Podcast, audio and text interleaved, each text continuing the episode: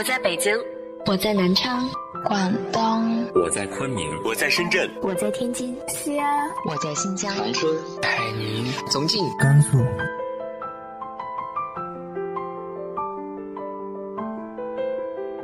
这里是 FM 幺八零八四，昨天的你的现在的未来，我是主播背着吉他的蝙蝠女侠。无论你在哪儿，这里都有我的温暖等你。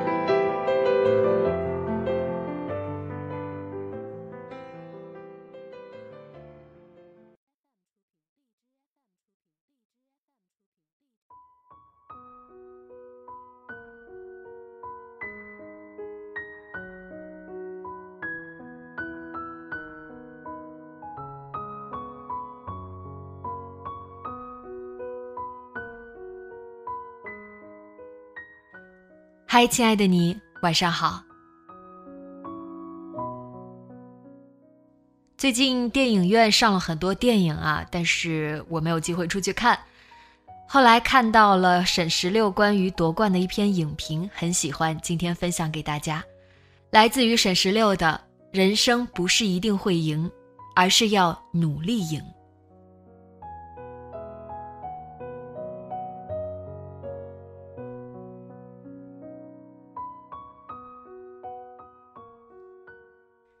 在竞技体育领域，输好像是一件特别不光彩的事，哪怕是拿了亚军，也会觉得遗憾。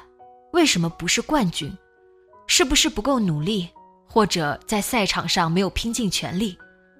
但对于强者，输赢应该是一件挺正常的事。但大多数时候，体育、国家和时代是紧密相连的。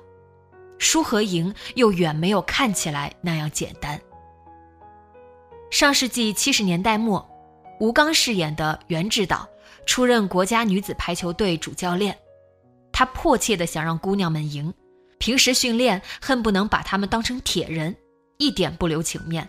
用十八岁的郎平的话说，在国家队，每个人都能吃苦，连这个我都赢不了别人。可这不是因为他为人苛刻。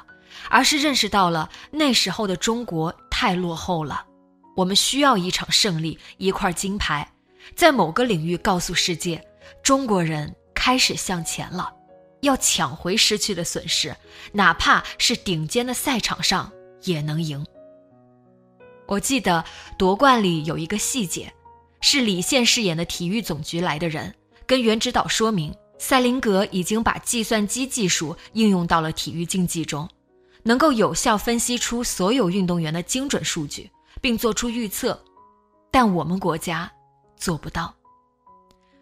袁指导听完沉默了一下，走到排球网架那里，大声说：“把网提升十五厘米，然后让姑娘们更拼命的练习。”转过身反问：“这样计算机能计算出来吗？”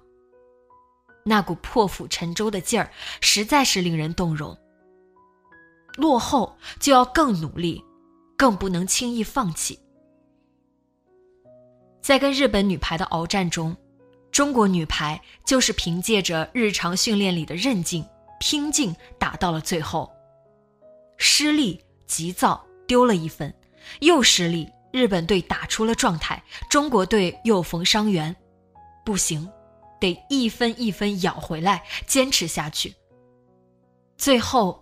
他们迎来了八十年代中国女排的辉煌，让世界震惊的五连冠。而拼命带来的代价是伤痛，是脖子以下的骨头没有一块好的，是六十岁的心脏，八十岁的骨头。当我们的国家发展了，对运动员的训练也在从能吃苦、拼命练，转换到跟世界同步的科学化、人性化的训练。所以看到后面郎平回国担任主教练，决心改革的时候，我忽然特别理解他走出国门去其他国家生活工作的决定。这难道不是新时代的师夷长技以制夷吗？巩俐实在是一个出色的演员，那张严肃又沉默的脸看着就是郎平。他用大国家队制度代替原本只有六七个主力的训练方式。从全国挑选人才，又从全世界挑选教练，帮助他们科学系统的进行训练，同时不忘生活上的关怀，既引导他们去思考为什么打排球，也鼓励他们谈恋爱，去发现排球之外的人生和乐趣。这是新时代的女排人，她们不再像前辈们那样，依靠着意志和高强度的训练而辛苦向前。而是快乐的成为自己，爱上打球又燃烧自己。当然，改变并没有那么顺畅和容易，伴随着无数次失败以及随之而来的质疑。很多人无法理解，曾经最优秀的运动员铁榔头带出来的队伍怎么屡战屡败，可他很坚决，不畏流言，跟狮子似的站在女排队员前面，等他们。在失败中成长起来。二零一六年里约奥运会中巴对决，万众瞩目，又是一场让人手心流汗的激战。队员们在赛场上拼搏，而赛场下发生的一切却是最打动我的。比赛前，黄渤饰演的陈指导去机场送郎平，两个人一起喝咖啡，明明不喜欢，但为了讨个好彩头，都忍着喝了。因为许多年前，他们也是在机场喝了咖啡后，女排在日本七战七接，赢得了第三届女排世界杯冠军。这一次强敌当前，嘴上不说，心里担忧。黄渤赛前把老女排送他的那件红毛衣找出来，穿着坐在电视机前看中国跟巴西的对决，紧张担忧，可隔着千山万水，帮不上什么忙。只能耐心等待。最终，女排打败了不可战胜的对手，赢了。郎平在打来岳阳电话，她没有说话，电话里只有赛场里响起的国歌声，屏幕上女排们在哼唱。陈指导的激动溢于言表。看到这里，所有人都能理解，他们赢的有多艰难。这一段。此时无声胜有声的设计，也真切地让人感受到了体育竞技的核心力量。中国女排的精神影响了几代人，但它到底是什么？很多人说不清楚。我觉得郎平曾说过一个相对准确的总结，他说：“女排精神不是赢得冠军，而是有时候知道不会赢，也竭尽全力。”是你一路虽走得摇摇晃晃，但站起来抖抖身上的尘土，依旧眼中坚定。人生不是一定会赢，而是要努力赢。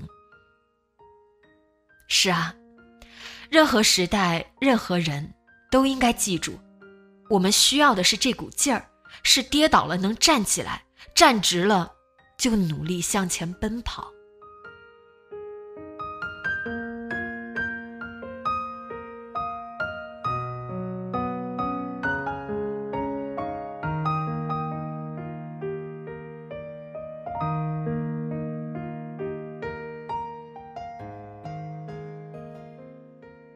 有没有哪部电影特别触动你呢？直接在节目下方留言分享给我吧。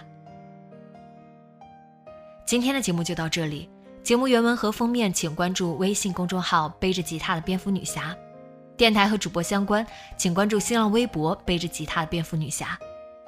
今晚做个好梦，晚安。